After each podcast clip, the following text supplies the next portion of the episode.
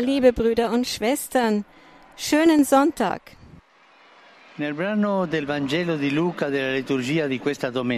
Im Passus des Lukas-Evangeliums der Liturgie von diesem Sonntag wird Jesus gefragt, Herr, sind es nur wenige, die gerettet werden?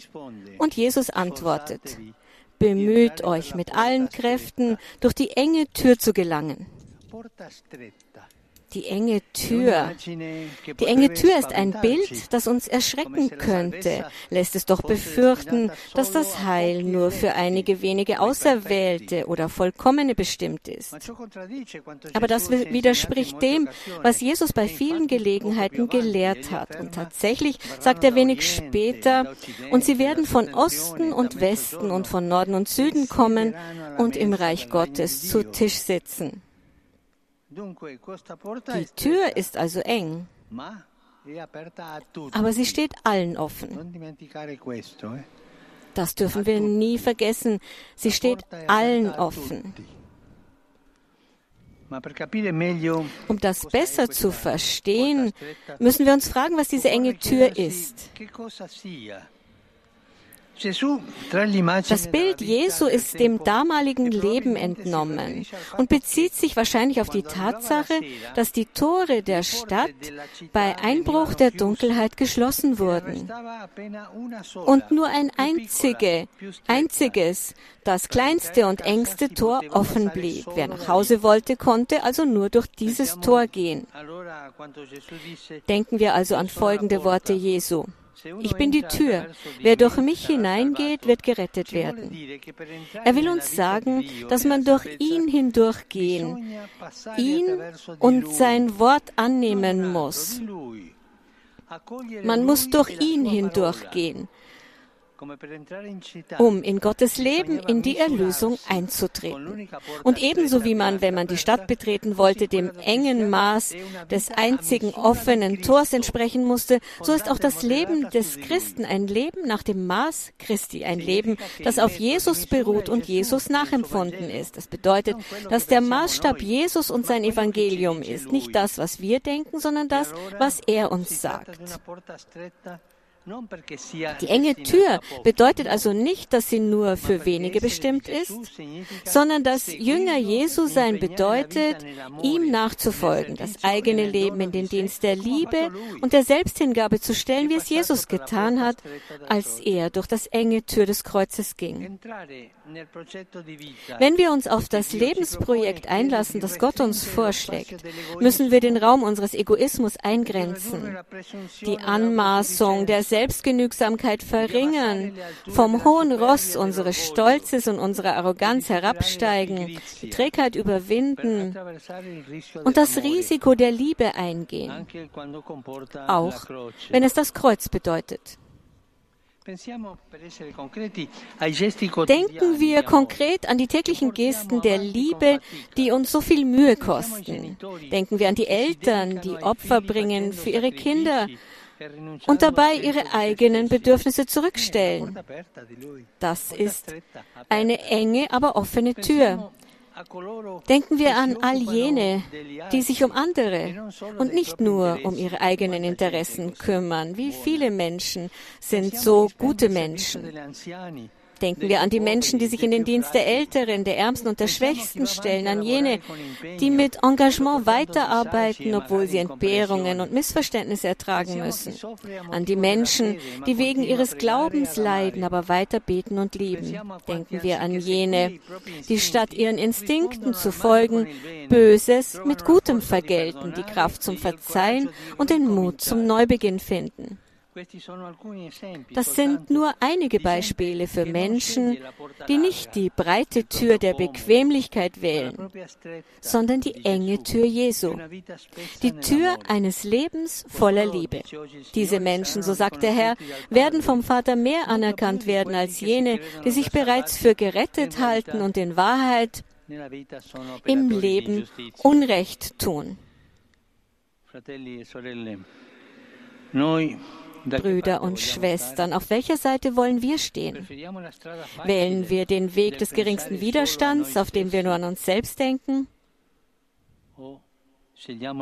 Oder wählen wir das enge Tor des Evangeliums, das unseren Egoismus in Frage stellt, uns aber das wahre Leben empfangen lässt? Das Leben, das von Gott kommt, das Leben, das uns glücklich macht. Auf welcher Seite stehen wir? Die Gottesmutter, die Jesus bis zum Kreuz gefolgt ist, helfe uns, unser Leben nach dem Maß Jesu auszurichten, damit wir eintreten können in ein Leben in Fülle, das ewige Leben. Concepit de Spiritu Sancto. Ave Maria, grazia plena, Dominus tecum, benedicta tui mulieribus, et benedictus fructus ventris tui, Iesus. Santa Maria, Mater Dei, ora pro nobis peccatoribus, nunc et in hora mortis nostre. Amen. Ecce ancilla Domini. Fiat mi secundum verbum tuum. Ave Maria, grazia plena, Dominus tecum, benedicta tu mulieribus et benedictus fructus ventris tui, Iesus. Santa Maria, Mater Dei, ora pro nobis peccatoribus, nunc et in hora mortis nostre. Amen. Et verbum caro factum est. Et habitavit in nobis. Ave Maria, gratia plena, Dominus tecum, benedicta tu mulieribus, et benedictus fructus ventris tui, Iesus. Santa Maria, Mater Dei, ora pro nobis peccatoribus, nunc et in hora mortis nostre. Amen. Ora pro nobis, Santa Dei Genitrix. Udini e ficiamur promissionibus Christi. Grazie a Tua, quesumus Domine, mentibus nostris infunde, che angelo annunziante, Christi Fili Tui, incarnazione coniovium, per passione meius et crucem, a resurrezione gloriam perducamus, per Christum Dominum nostrum. Amen. Gloria Patri et Filio et Spiritui Sancto. Sic ut erat in principio et nunc et semper et in saecula saeculorum. Amen. Gloria Patri et Filio et Spiritui Sancto. Sic ut erat in principio et nunc et semper et in saecula saeculorum. Amen. Gloria Patri et Filio et Spiritui Sancto. Sic ut erat in principio et nunc et semper et in saecula saeculorum. Amen. Pro fidelibus defuntis, requiem aeternam dona Domine, Et lux perpetua luceat eis. requiescant in pace. Amen. Sit nomen Domini benedictum. Ex hoc nunc et usque in saeculum. Aiuterium nostrum in nomine Domini. Qui feci celum et terram. Benedicat vos, omnipotens Deus, Pater et Filius et Spiritus Sanctus. Amen. Amen.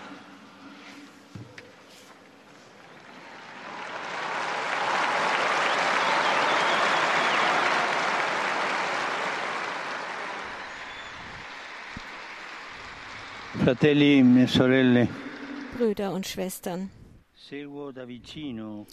ich verfolge aus e nächster Nähe und mit Schmerz und Sorge die Situation in Nicaragua, e die Menschen und Institutionen betrifft.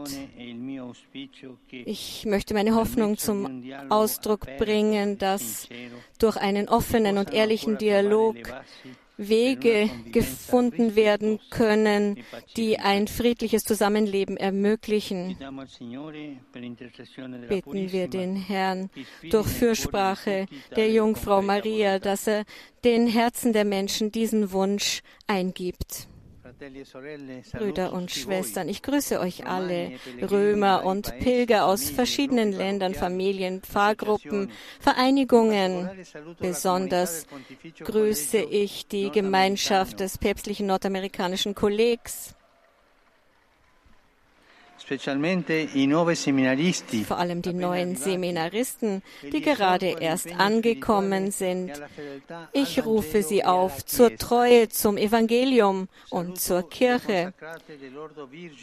Ich grüße die Geweihten des Ordo Virginum und ermutige sie, Christus mit Freude zu bezeugen.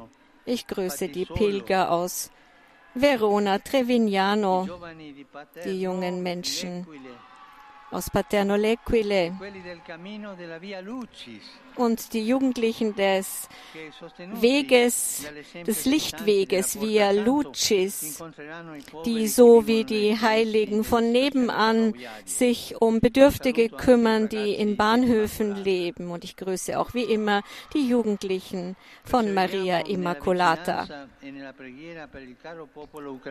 Beten wir weiterhin für das leidgeprüfte ukrainische Volk, das unmenschliche Grausamkeit erdulden muss. Ich wünsche euch allen einen schönen Sonntag und bitte vergesst nicht für mich zu beten. Gesegnete Mahlzeit und auf Wiedersehen.